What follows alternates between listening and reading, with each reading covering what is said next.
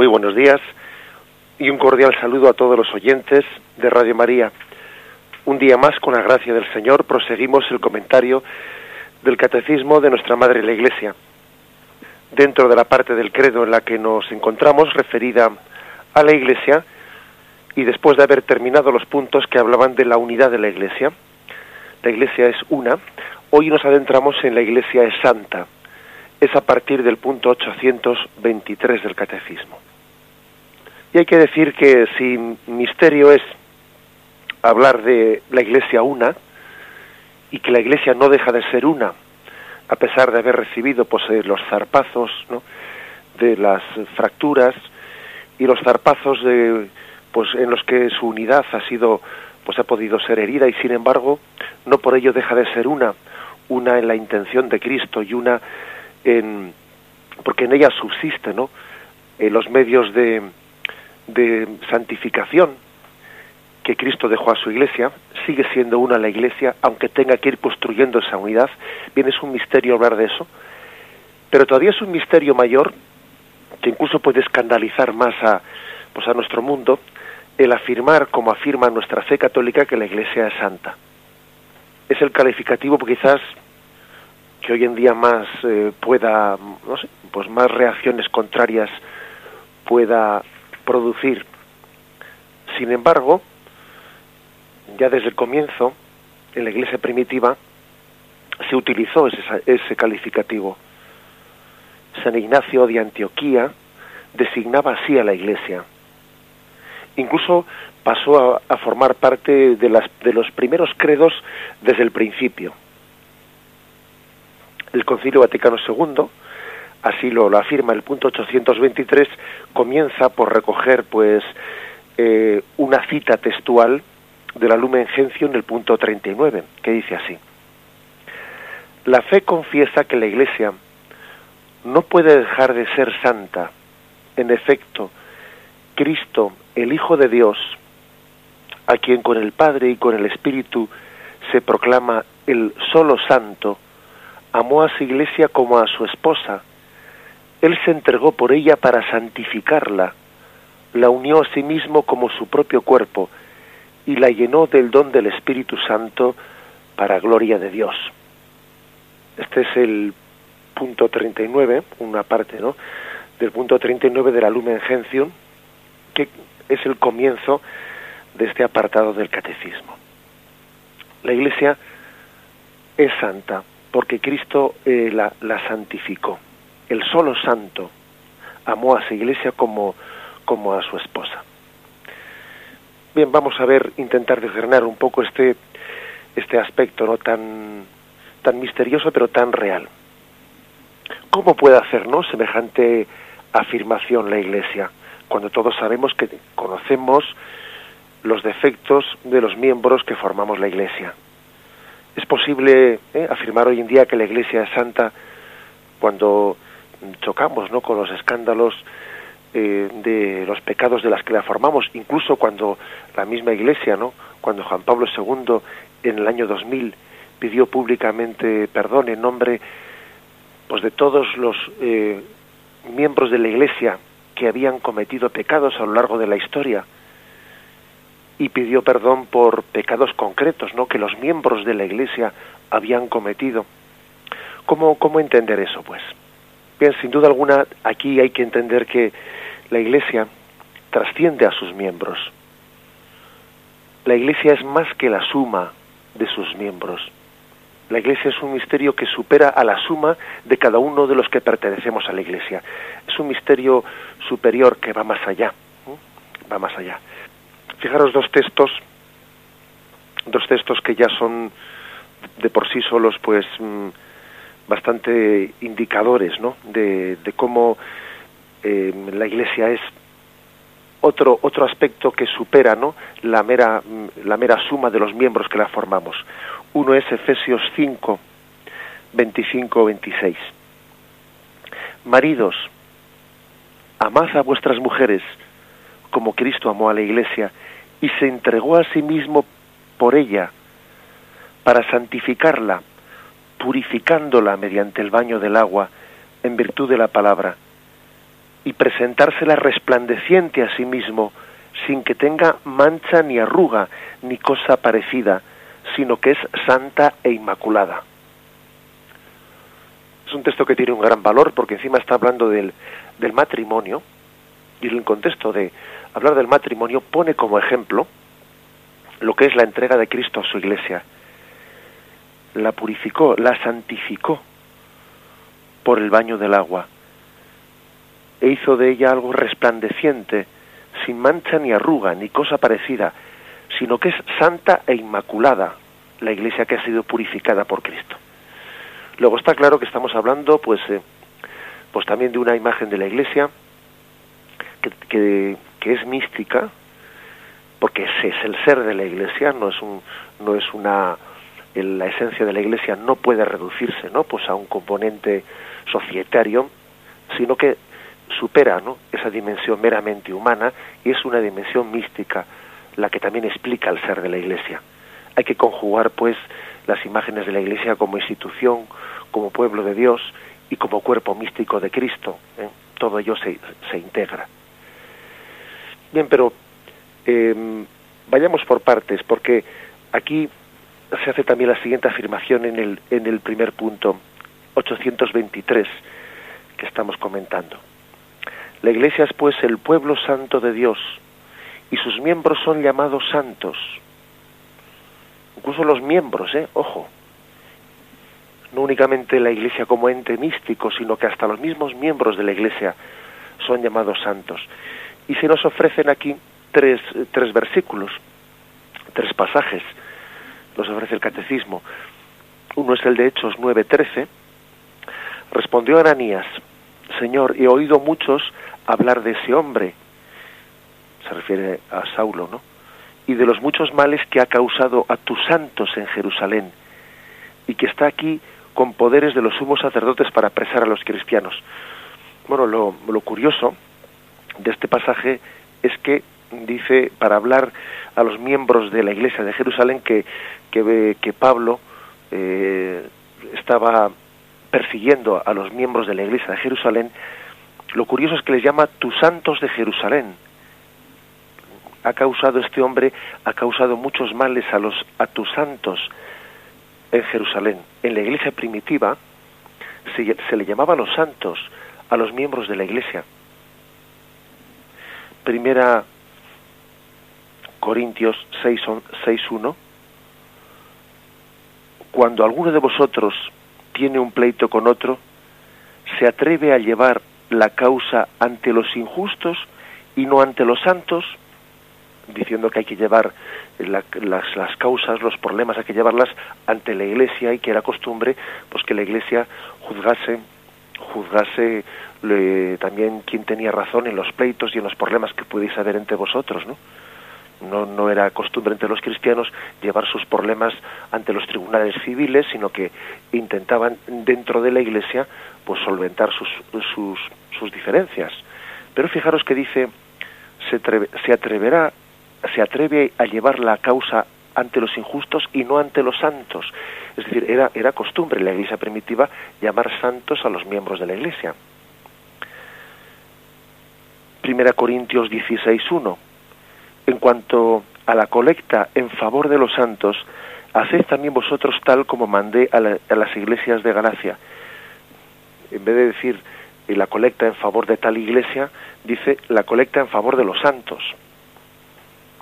Luego tenemos que tenemos que entender este este término, qué, qué significa, por qué por qué unos hombres que tenían claramente conciencia de ser pecadores, ahora vamos a verlo, ellos tenían claramente conciencia de ser pecadores, sin embargo, se llamaban, ¿no?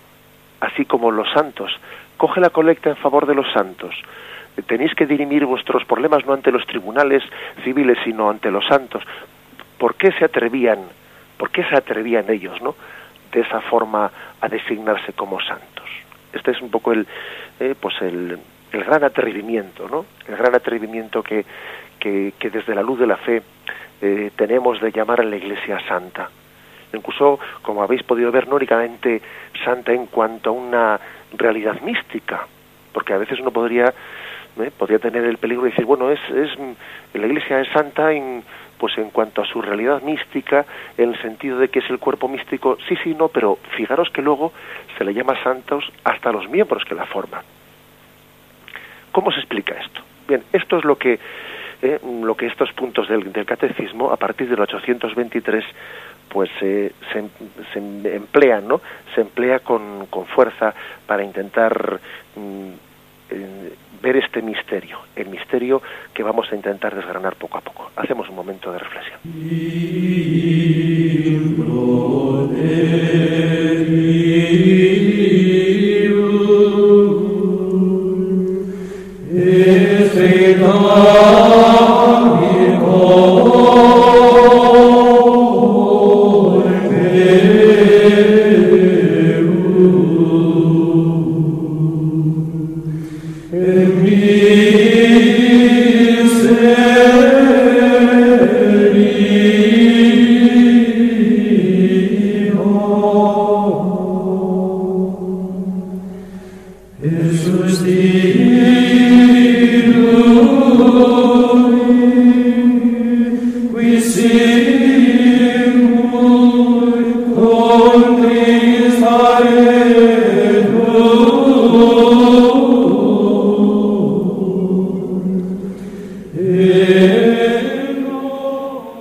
Hablar de la santidad de la Iglesia, aludimos a la vocación cristiana a la santidad.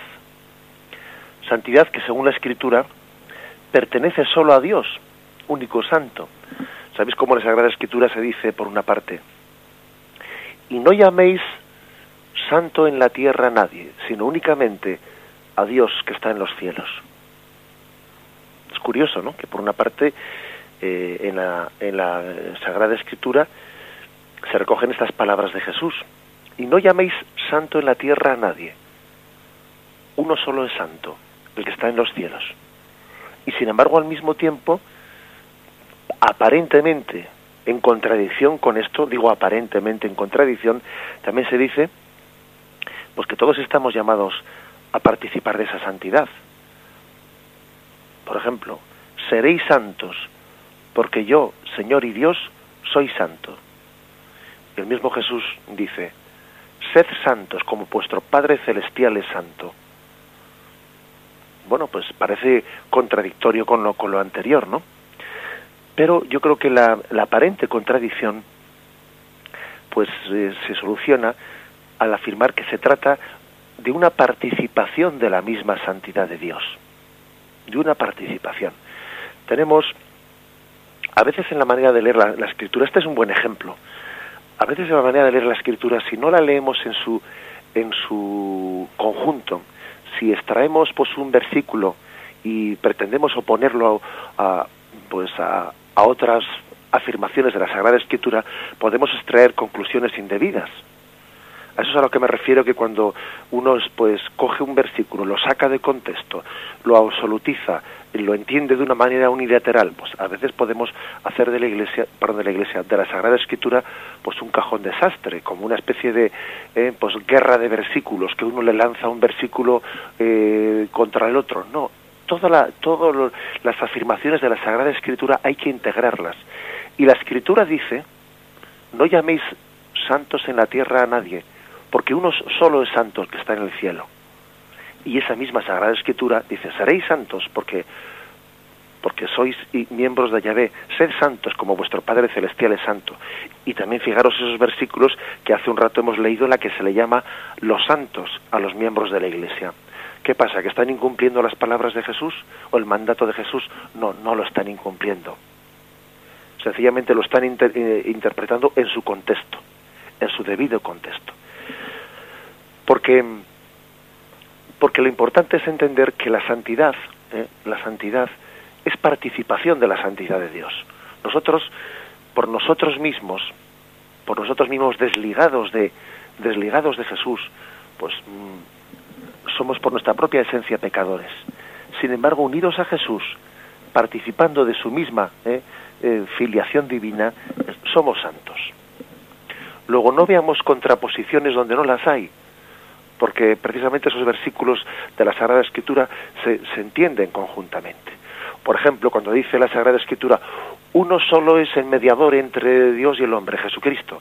Y entonces eh, algunos interpretan eso y dicen, ¿ves tú? Y entonces, ¿qué sentido tiene que la Iglesia eh, se presente como mediadora?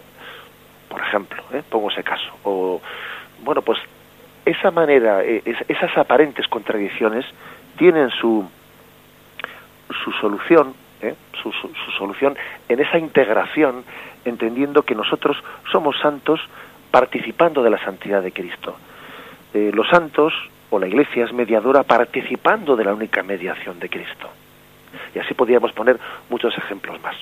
Aquí hay una diferencia, una diferencia, una de las cosas que caracteriza la teología católica frente a veces pues otras bueno pues en las interpretaciones más bien luteranas o, más bien eh, sí, de, de, lo que se fue fue llamado la reforma protestante que entendían mm, este tipo de, de, dicotomías no pues en un sentido exclusivo si la Sagrada Escritura dice que solo hay un, mediador, pues entonces se rechazan las demás mediaciones, se rechaza la mediación de los santos, se rechaza la mediación de la Iglesia. Si la Sagrada Escritura dice que solo uno es santo, se rechaza la posibilidad de santificar, de hacer santos, de canonizar. Es decir, la Reforma protestante entendió estas afirmaciones de la Escritura de una manera unilateral. Sin embargo, en la, pues en la, en la lectura católica, ¿no? que, empalma sin duda alguna con, con toda eh, los padres de la Iglesia de los primeros siglos, en la lectura católica se entendió de una manera integrada. Solamente hay un mediador y los demás participamos de la mediación de Cristo. Solamente hay un santo y los demás participamos de esa santidad de Jesucristo. Hay que pues integrar ¿eh? una cosa y la otra. Hay que integrar el versículo que dice mm, solamente hay un santo y no llaméis santo a nadie en la tierra y hay que integrar las, las mismas palabras de Jesucristo que dice, sed santos como vuestro Padre Celestial es santo. ¿eh? Y esos versículos en los que se le llama los santos a los seguidores de, de Jesucristo. Bien, hecha esta afirmación, que es muy, muy importante, ¿eh? Hay que decir que en la Biblia se habla del templo santo, de la tierra santa, de la asamblea santa todo ello es parte de la Sagrada Escritura. De la misma Sagrada Escritura que dice no llaméis santo a nadie en la tierra. Pues en la misma Sagrada Escritura se habla de templo santo, asamblea santa, tierra santa, porque Dios la santifica con su presencia. O porque están consagradas a su, servicio. ¿eh? Por estos dos motivos. Porque Dios las santifica con su presencia y también porque Dios las ha consagrado a su servicio santo. La santidad bíblica es, por tanto, un don de Dios. Nadie puede ufanarse de ello. La santidad de, de una criatura jamás le hará sombra a la santidad de Dios, porque no es más que una participación de esa santidad de Dios. La santidad bíblica es un don de Dios y también es un mandamiento que solo por la gracia podemos intentar cumplir. Es un don y es un mandamiento. Sed santos sois santos por la gracia de Dios y debéis ser santos también por la gracia de Dios. En el Nuevo Testamento este don de la santidad comienza por ser una filiación en Cristo por obra del Espíritu. Es como una participación ¿no? en la vida trinitaria. La santidad se nos da como un fruto, un fruto del sacrificio de Cristo y por la acción del Espíritu Santo. Es un don participado. Por eso la Iglesia no cesará nunca de ser un pueblo santo, ¿eh? por diversas razones. Porque Cristo está indisolublemente unido a su Iglesia, que es su esposa. Y porque Cristo ha dotado a su Iglesia del don estable del Espíritu. La naturaleza santa de Dios se comunica a los hombres por el don del Espíritu, hay que decir sencillamente que la unión de Dios y los hombres se realiza por el don del Espíritu Santo. Aquí tenemos un texto ¿no? de la carta de San Pablo a los Efesios, Efesios 2, del 18 al 22, que dice así. Por medio de Cristo, unos y otros podemos acercarnos al Padre con un mismo espíritu. Por lo tanto, ya no sois extranjeros ni forasteros, sino que sois ciudadanos del pueblo de Dios y miembros de la familia de Dios por Cristo vosotros os vais integrando en la construcción para ser morada de Dios en Él. morada de Dios. ¿eh? Eso es lo que le permite a la Iglesia pues vivir, vivir ese misterio de, santidad. Y aquí es donde también es, eh, hay que traer a colación ese texto que antes hemos citado, de cómo Cristo santificó a su Iglesia. Cristo, el Hijo de Dios, quien con el Padre y el Espíritu es el único santo, amó a la Iglesia como a su esposa, entregándose a sí misma por ella para santificarla, haciéndola santa, inmaculada, sin arruga. ¿eh? Efesios 5, 25, 26. Dice la Lumen Gentium 39 que la unió a sí mismo como a su propio cuerpo y la enriqueció con el don del Espíritu Santo para, para la gloria de Dios, hasta el punto ¿no? de llamarle los santos a los miembros de la Iglesia. La pregunta es, ¿esa santidad se refiere solamente al estado final cuando Cristo entregará eh, definitivamente todas las cosas al Padre. O también hay que decir que la Iglesia actual es santa. O sea que la Sagrada Escritura cuando habla de la santidad de la Iglesia se refiere a la Iglesia del cielo o también se refiere a la Iglesia de la tierra. La respuesta hay que decir que es santa la única Iglesia de Dios, que no hay que no hay dos iglesias, ¿eh? no hay dos iglesias. La Iglesia es un misterio, es una realidad compleja, pero que al mismo tiempo es una, una sociedad pues estructurada jerárquicamente y al mismo tiempo es una comunión de fe, esperanza y caridad. No podemos caer en, el, en la tentación de hablar de dos iglesias, por una parte cuerpo místico y por otra parte sociedad jerárquica. Todo ello está integrado, todo ello. El misterio de la iglesia, que es también eh, el misterio de su santidad, consiste en esto, que es una iglesia, cuerpo místico y pueblo de, pueblo de, pecadores al mismo tiempo. Si decimos que la iglesia actual es santificante, hemos de decir que es santa. Este es un gran argumento que utilizaron los padres de la iglesia. Nadie puede santificar si no ha recibido la santidad. ¿Cómo vas a dar lo que no tienes? como basada. Este fue otro argumento también de los santos padres para demostrar que el Espíritu Santo es persona divina. ¿Cómo no va a ser Dios si nos diviniza?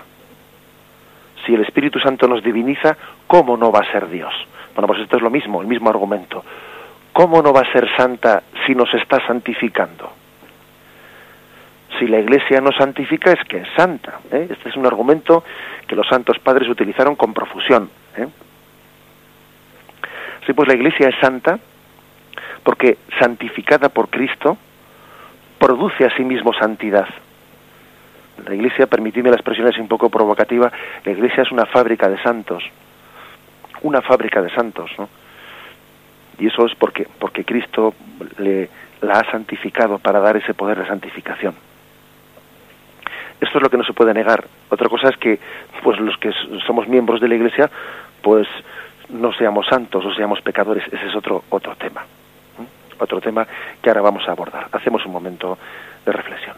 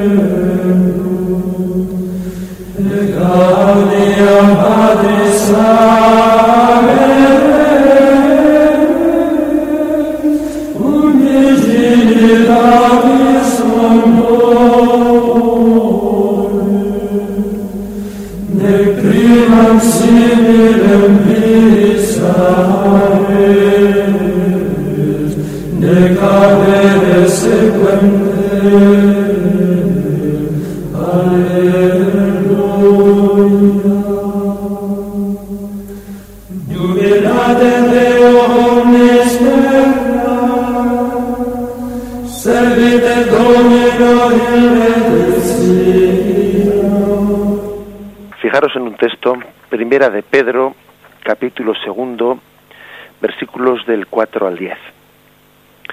Acercándonos a él, piedra viva, desechada por los hombres, pero elegida preciosa ante Dios, también vosotros, cual piedras vivas, entrad en la construcción de un edificio espiritual para un sacerdocio santo, para ofrecer sacrificios espirituales aceptos a Dios por mediación de Jesucristo.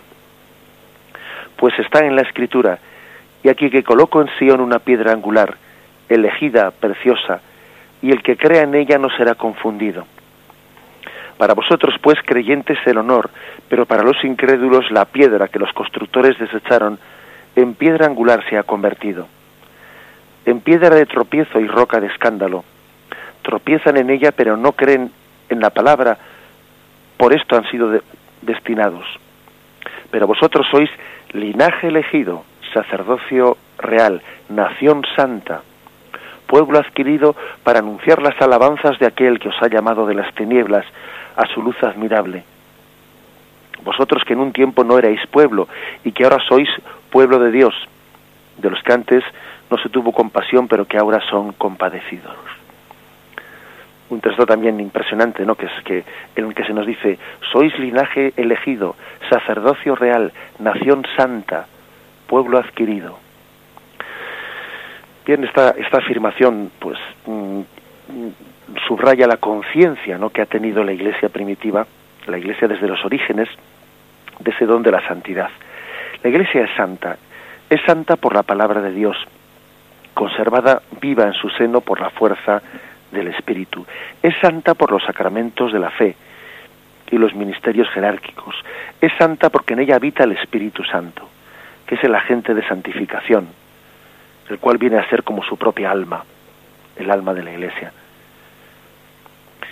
No quiere decir, ¿no? Pues que, mm, que el Espíritu Santo, pues dicen algunos, matizan, ¿no? Algunos teólogos. No quiere decir que el Espíritu Santo entre como en composición con la institución eclesial, pero que la anima, está íntimamente unido a ella en una unión de alianza. El Espíritu Santo está en alianza, eh, en unión de alianza con la Iglesia. Se une a un cuerpo histórico concreto, cuyos miembros están sujetos a debilidades y pecados. No tiene, no tiene mm, obstáculo, ¿no? No se avergüenza de esa unión. Fijaros lo que es el, el hecho de que Jesús elija a Pedro sabiendo, ¿eh? sabiendo que le va a negar tres veces. Jesús no se avergüenza de esa elección, de ser capaz de, de hacer alianza con un hombre pecador, es por ello la Iglesia de los santos en el sentido de que no deja de producir santos y frutos de santidad, ¿eh? a pesar de, bueno, pues sencillamente a pesar de, del pecado de los que la formamos. Este es el milagro, que aun siendo pecadores nosotros, no deja de producir santos y frutos de santidad. Aquí, fijaros bien, hubo un momento en el que la Iglesia tuvo algunas tentaciones en su seno. Hubo algunas herejías en los siglos primeros, herejías que algunas se llamaron montanistas, a la que perteneció Tertuliano, también luego San Agustín se enfrentó a los donatistas, etcétera. Fijaros bien, hubo unas herejías en los siglos primeros que confundieron lo que era la santidad de la Iglesia con la santidad de los miembros de la Iglesia. Y así, por ejemplo, estas herejías vinieron a decir que para poder celebrar, para que tuviesen validez los sacramentos que la Iglesia celebraba, tenían que ser eh, santos los sacerdotes que los celebrasen. Y rechazaban que sacerdotes que hubiesen sido pecadores pudiesen celebrar válidamente la Eucaristía. Por ejemplo, cuando había habido un sacerdote pues que, que había sucumbido en las persecuciones de los romanos y que por cobardía no pues había adjurado de su fe y después había retornado a la iglesia, había hecho penitencia. Eh, estos, estos, digamos, estas herejías puritanas, ¿eh? podríamos llamarlas puritanas, o rigoristas, o no sé cómo podríamos llamarlas, pues no admitían que ese sacerdote pudiese eh, celebrar válidamente los sacramentos. Decían, ¿cómo ese sacerdote que cayó, que pecó, que en el momento de la persecución adjuró de Jesucristo, ahora va a celebrar los sacramentos válidamente. Ese no es santo para celebrar los sacramentos. Y la Iglesia, fijaros bien, rechazó esas, esa interpretación. ¿Por qué? Porque no se puede confundir la santidad de la Iglesia con la santidad subjetiva de los miembros que formamos la Iglesia. Un sacerdote puede ser un pecador, y de hecho lo somos, y celebrar válidamente los sacramentos no en virtud de su santidad personal, sino en virtud de la santidad sacerdotal de la que Cristo le ha revestido. Fijaros qué gran misterio. Por otra parte, la Iglesia le pide que celebre en gracia de Dios, pero también no, no supedita a ello la validez de los sacramentos.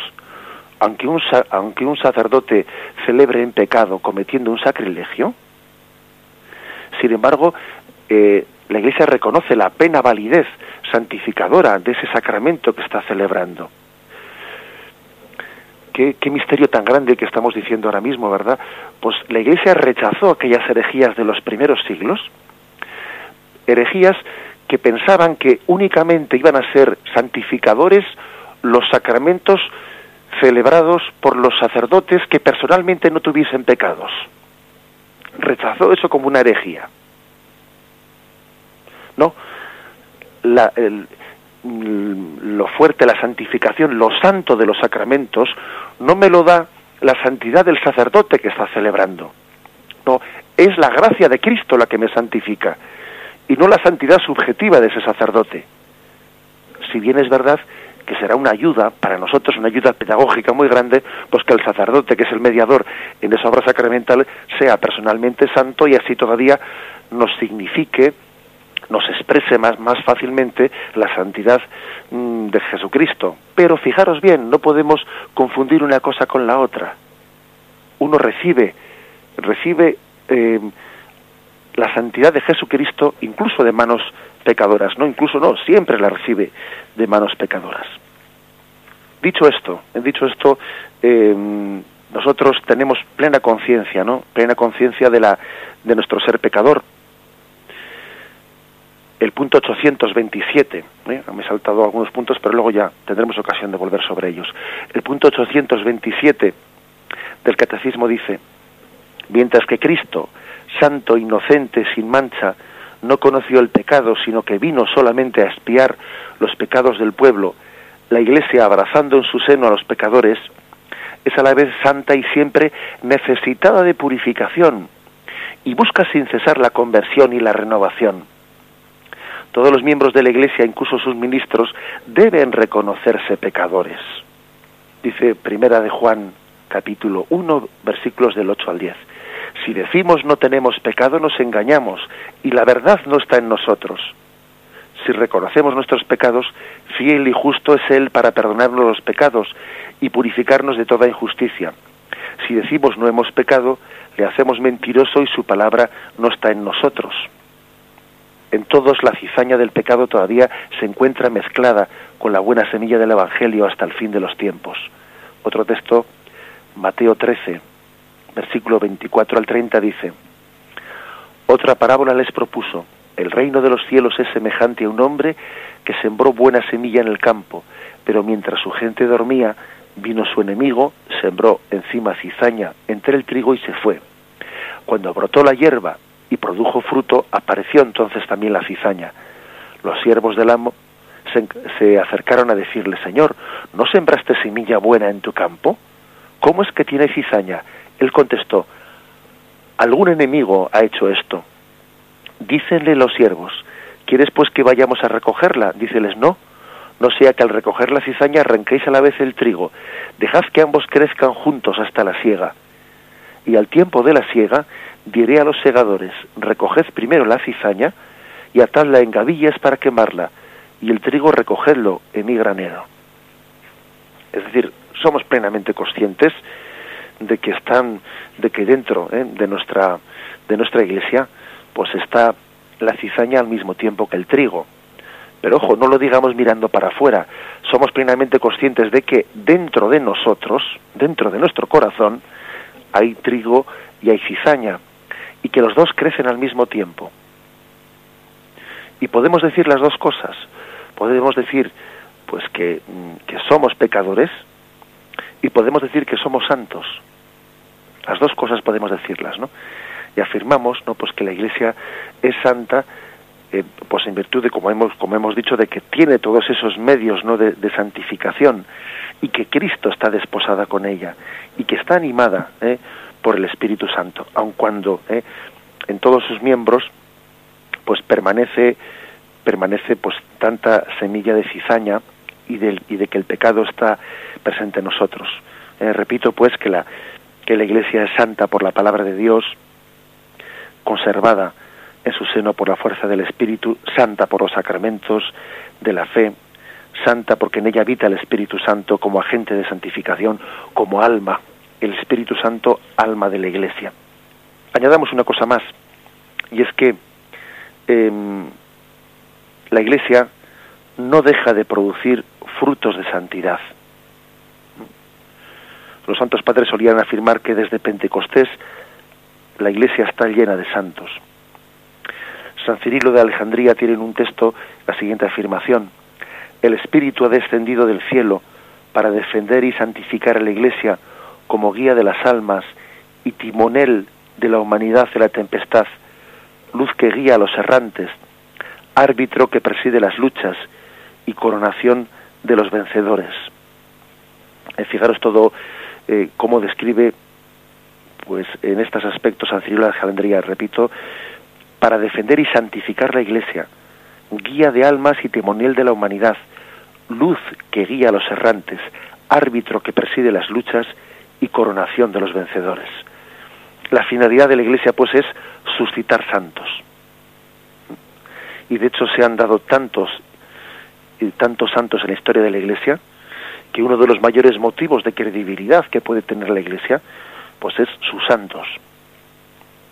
Los miembros de la Iglesia han cometido muchos mm, pecados en la historia de la Iglesia, sí.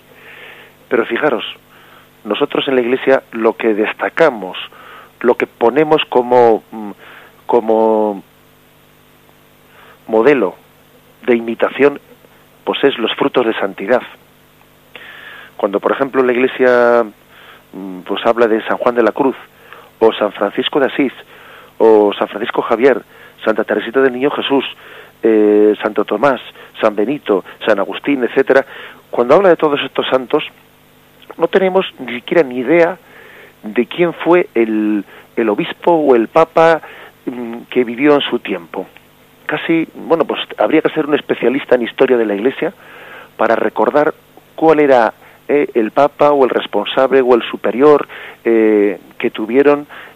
Sin embargo, la Iglesia, con, de lo que ha hecho memoria, la Iglesia lo que ha canonizado ha sido, ha sido ese fruto de santidad.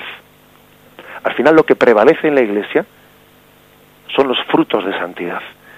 La Iglesia olvida otros, otros, otros muchos aspectos que quizás a veces a veces se habla hoy en día de la iglesia en términos de poder no quién tiene poder en la iglesia quién no tiene poder de decisión etcétera no sin embargo las canonizaciones de la iglesia son un, un buen ejemplo de que al final lo que se valora en la iglesia es la santidad, lo demás se olvida, lo demás se olvida, lo demás cae en el olvido, el tiempo lo borra, eh, los protagonismos humanos, eh, pues etcétera, etcétera, acaban todos ellos en el olvido.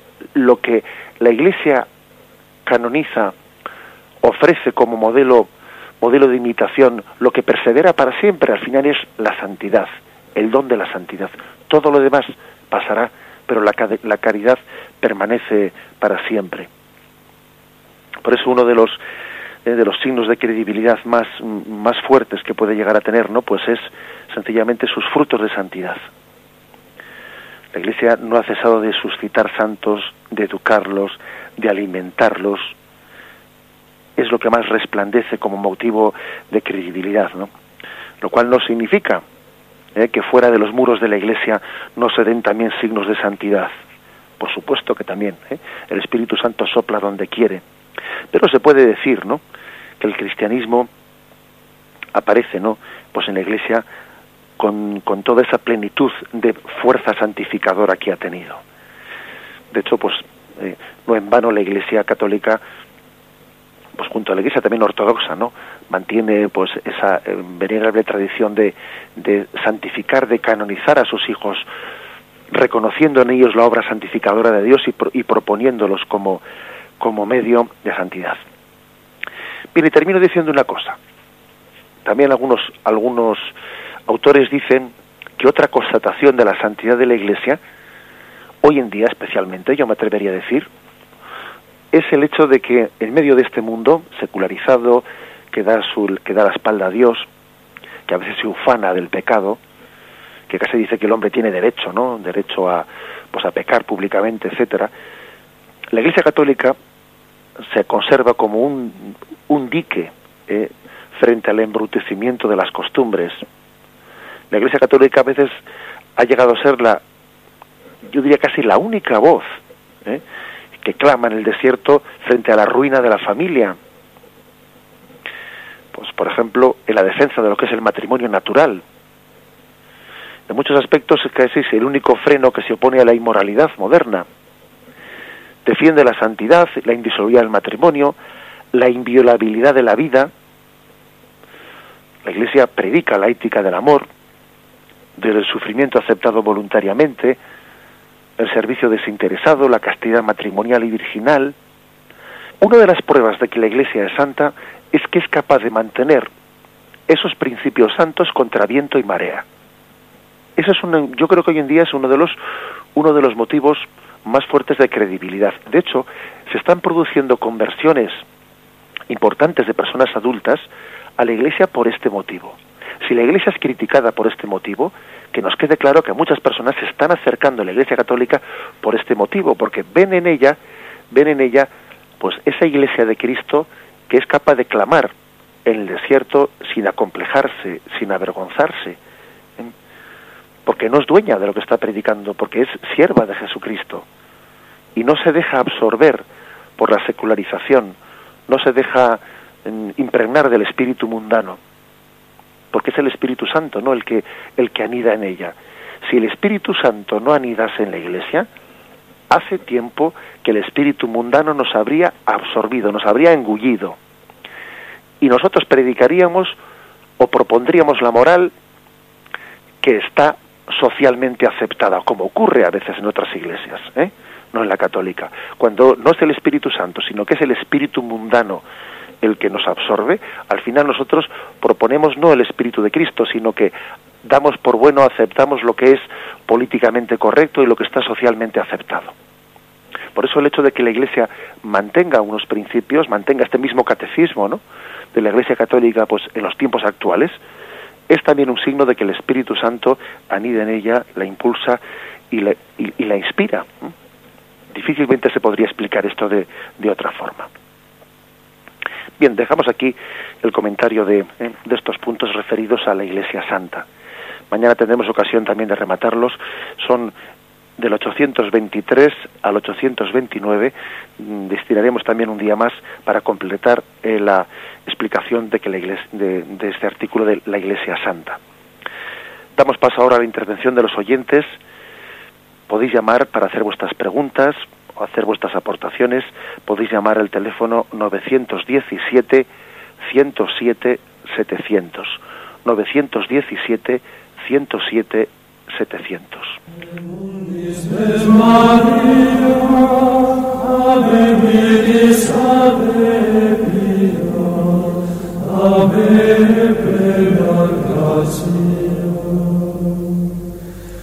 Ave Virgo singular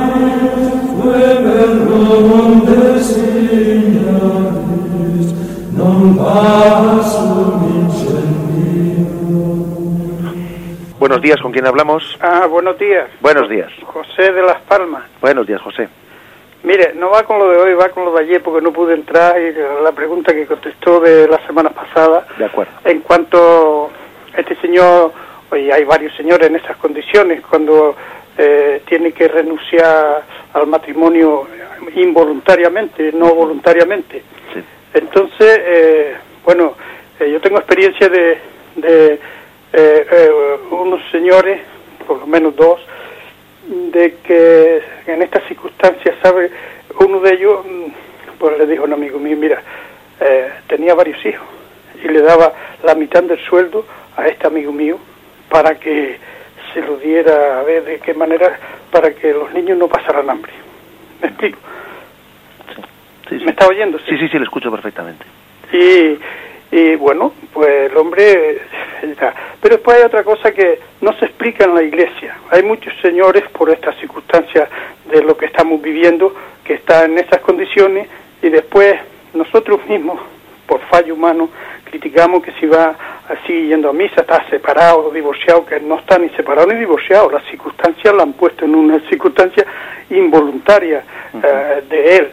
Eh, tanto se puede dar en hombres como en mujeres, eh, pues puede seguir practicando su, si mientras él respete y sea fiel a la iglesia, yo mm, me gustaría que usted porque, lo explicara así en lo que pueda decir, lo que, Bien, le porque mucho. para que tenga ya, ya con esto termino, o sea, para que la gente, nosotros mismos no, no echemos por leña en el fuego por, eh, por inexperiencia, es decir, por ignorancia, um, dicho la ignorancia con buen sentido, religiosa, es decir, o, o poca información. Y sería bueno que, los, que esto se, se explicara porque, porque, como usted sabe, hay mucha gente en esas condiciones. Gracias. Bien, gracias a usted.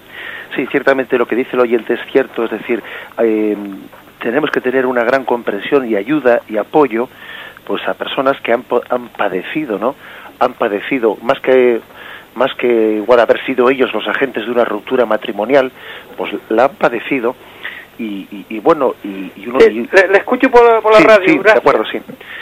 Mm, habiendo padecido, ¿no? Pues esa ruptura matrimonial, pues están llamados, lógicamente, pues a, eh, a seguir eh, adelante en fidelidad a Jesucristo y en fidelidad también a aquella alianza que ellos que ellos no han no han querido romper y están llamados a, a, la fidelidad y a luchar también contra tentaciones porque es que evidentemente esas personas tendrán una serie de tentaciones de decir bueno pues si mi si mi cónyuge rompió no pues este matrimonio nuestro y ahora se ha juntado con otra persona yo por qué no voy a hacer lo mismo yo por, bueno yo creo que es una una situación en la que puede haber tentaciones muy fuertes, ¿no? Pero yo creo que deben de deben de esas personas de acercarse todavía con más fuerza si cabe, ¿no? al Señor en la recepción de los sacramentos, en la oración para obtener de ahí todas las fuerzas, ¿no? Para seguir siendo fieles, ¿no? A pesar de haber padecido la infidelidad. Y también me atrevería a decir incluso que es importante que igual esas personas escuchen en su corazón, ¿no? Pues una llamada, pues a un compromiso a veces de caridad y de entrega al prójimo para que también su corazón, eh, su afectividad descanse, ¿no? En la entrega al prójimo, porque está claro que el corazón no está hecho para estar eh, puesto en el aire, ¿eh? Y entonces, pues eh, hay personas que en esas situaciones también de viudedad, ¿eh?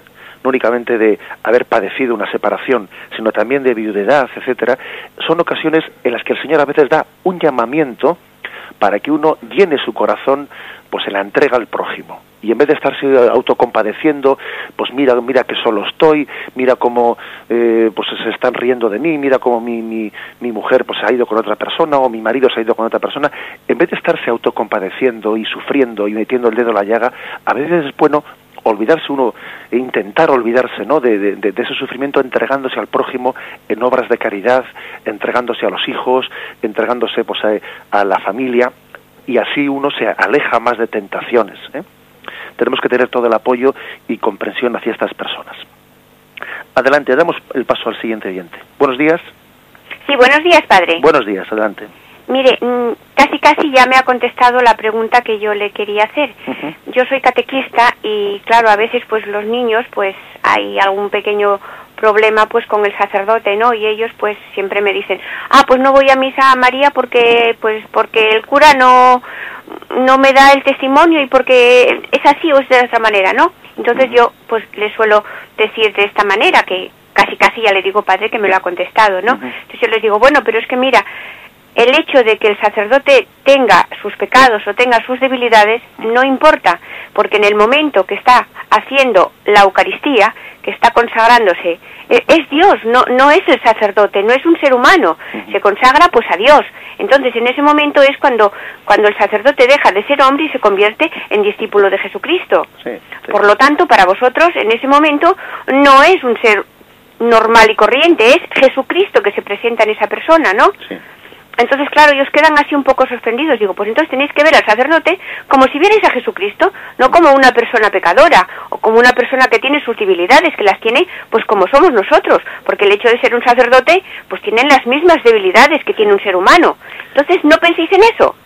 Y bueno, padre, casi casi ya le digo que, que lo entendí perfectamente, porque le quería hacer esta pregunta cuando usted estaba explicando todo, padre. De acuerdo, pues le añado yo una pequeñita cosa así, por, eh, se la respondo por la radio. Vale, muchísimas gracias, padre, gracias por el programa. A veces yo un poco en, medio en broma, medio en broma, medio tal, he solido añadir pues el siguiente comentario.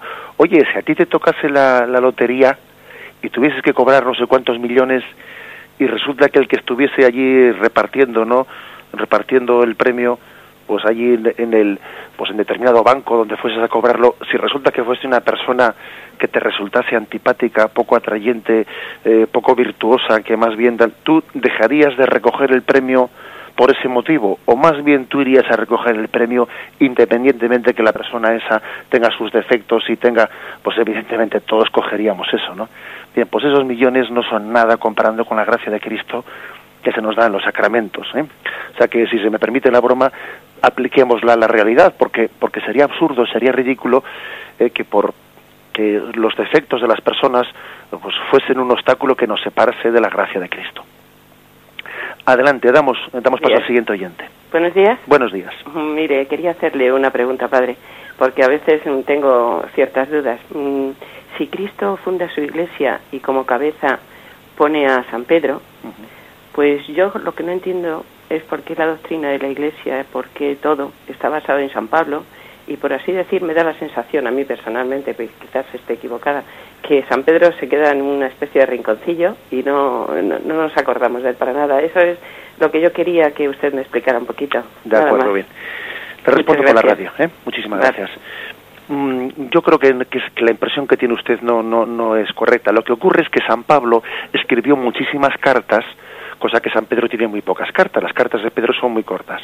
Entonces, cuando usted va a la, iglesia, pues eh, la segunda lectura principalmente de la, de la, de la liturgia dominical, usted siempre escucha a San Pablo, a los colosenses, a los corintios, pero sin embargo, si usted coge los evangelios, los evangelios, verá que sin duda alguna el, el apóstol que más aparece, más veces aparece en los evangelios, es San Pedro, con una diferencia tremenda. Si no recuerdo mal, me parece que San Pedro aparece en el Evangelio en el Evangelio unas 114 veces su nombre y el segundo apóstol que más aparece es San Juan, que aparece unas 42 veces. Fíjese usted desde, desde 114 hasta 42, qué diferencia tan grande entre pues el, apóstol que más presencia tiene en el colegio apostólico es sin duda alguna San Pedro. Mm, eh, los evangelios están continuamente haciendo referencia a cómo Pedro tomó la palabra y dijo, o sea, Pedro tenía en el colegio apostólico eh, pues una, una primacía incluso en el tomar la palabra, en el dirigirse al Señor, y eso está claramente reflejado en los evangelios, ¿eh? los evangelios, hasta el punto que, como he dicho, hay una diferencia tremenda en las menciones que se hacen del resto de los apóstoles. Otros apóstoles casi ni son mentados. Eh, esa impresión que tiene usted de San Pablo es exclusivamente por el tema de las cartas. Hay muchas cartas paulinas, pero, sin embargo, eh, digamos que la iglesia está afianzada pues eh, en, la roca en la roca que es Pedro. Adelante damos paso a una llamada más. Sí buenos días buenos días adelante eh, soy aquí Vicente de Segovia mire es que mm, yo no entiendo cuando dicen hace poco tiempo leí vamos que me gusta leer la Biblia y voy a la iglesia entonces dice que la lujuria los pecados de fornicación quedan en el cuerpo y como diciendo que son más difíciles perdonables que otros y también aquí, por ejemplo, dicen, aquí la gente se burla, dice que el matrimonio se puede la lujuria cuando se quiera. Y yo digo, digo, no señor, el matrimonio que guarda la castidad. Digo, a tener sí, pero si no, no. Y la gente se burla, se ríe, se mofa.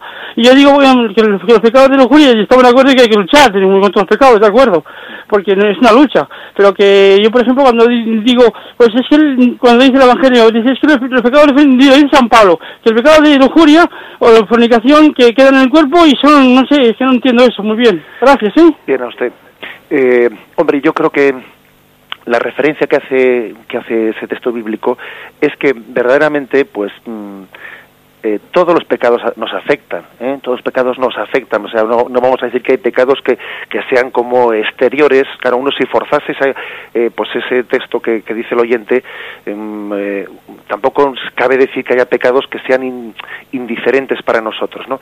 Pero sí quiere decir que el pecado de la lujuria es un pecado en el que hay un componente, un componente interior, porque no podemos pensar como que el cuerpo es una parte de mi yo, uno, puede, no puede pensar que el cuerpo es como una especie de prótesis añadida al ser personal, no, sino que forma parte de mí yo. Con lo cual, como si alguien se entrega eh, carnalmente a otra persona, está como haciendo una alianza falsa con esa persona. Está entregando su cuerpo, no está entregando su alma.